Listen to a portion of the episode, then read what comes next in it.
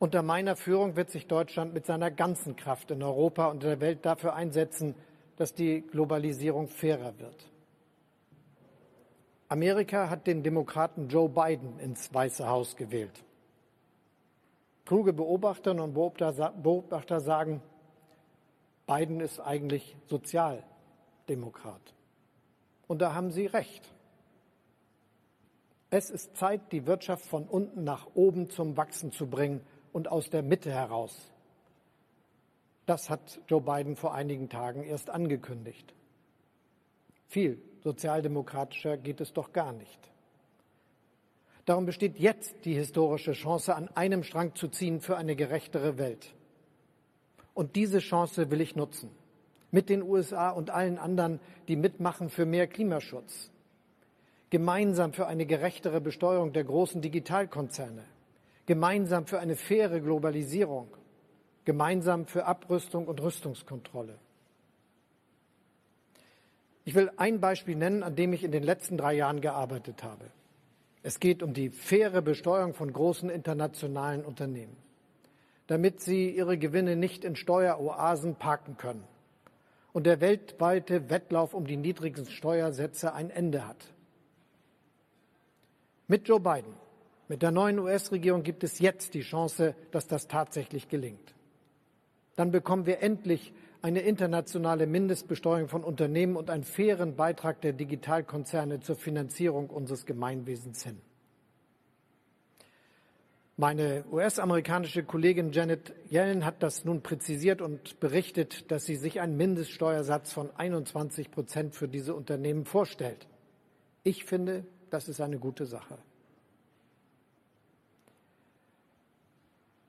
Liebe Genossinnen und Genossen, es geht nur gemeinsam mit Partnerinnen und Partnern.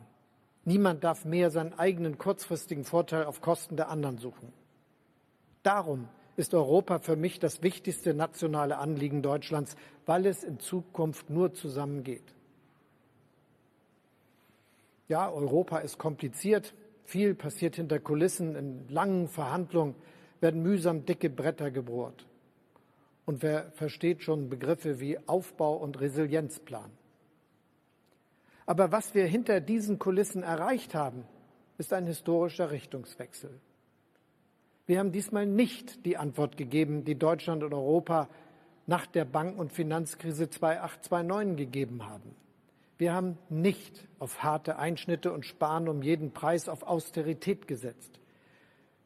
Wir sind den anderen nicht mit dem erhobenen Zeigefinger begegnet, sondern wir haben gemeinsam gehandelt, alle 27 Mitglieder zusammen.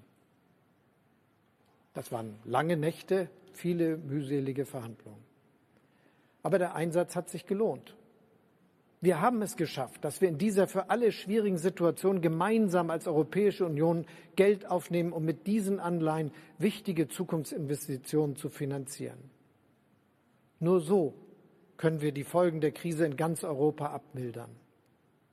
Das ist auch im ureigenen Interesse Deutschlands. Als Exportnation hängt unser Wohlstand davon ab, dass es in den anderen europäischen Mitgliedstaaten gut läuft. Nun muss der nächste Schritt sein, dass die EU auch eigene Einnahmen erzielen kann. Und wir werden dafür sorgen, dass Europa souverän und stark sein kann. Das ist wichtig in der kommenden Welt mit einer Bevölkerung von bald zehn Milliarden, einer Welt, die wahrscheinlich nicht friedlicher wird. Wir wollen, dass in der Welt Sicherheit gemeinsam geschaffen wird, dass nicht das Recht der Macht die Welt bestimmt, Deshalb setzen wir auf Zusammenarbeit und auf eine stabile und starke Europäische Union. Dafür setze ich mich seit langem ein. Dafür werde ich mich weiter einsetzen.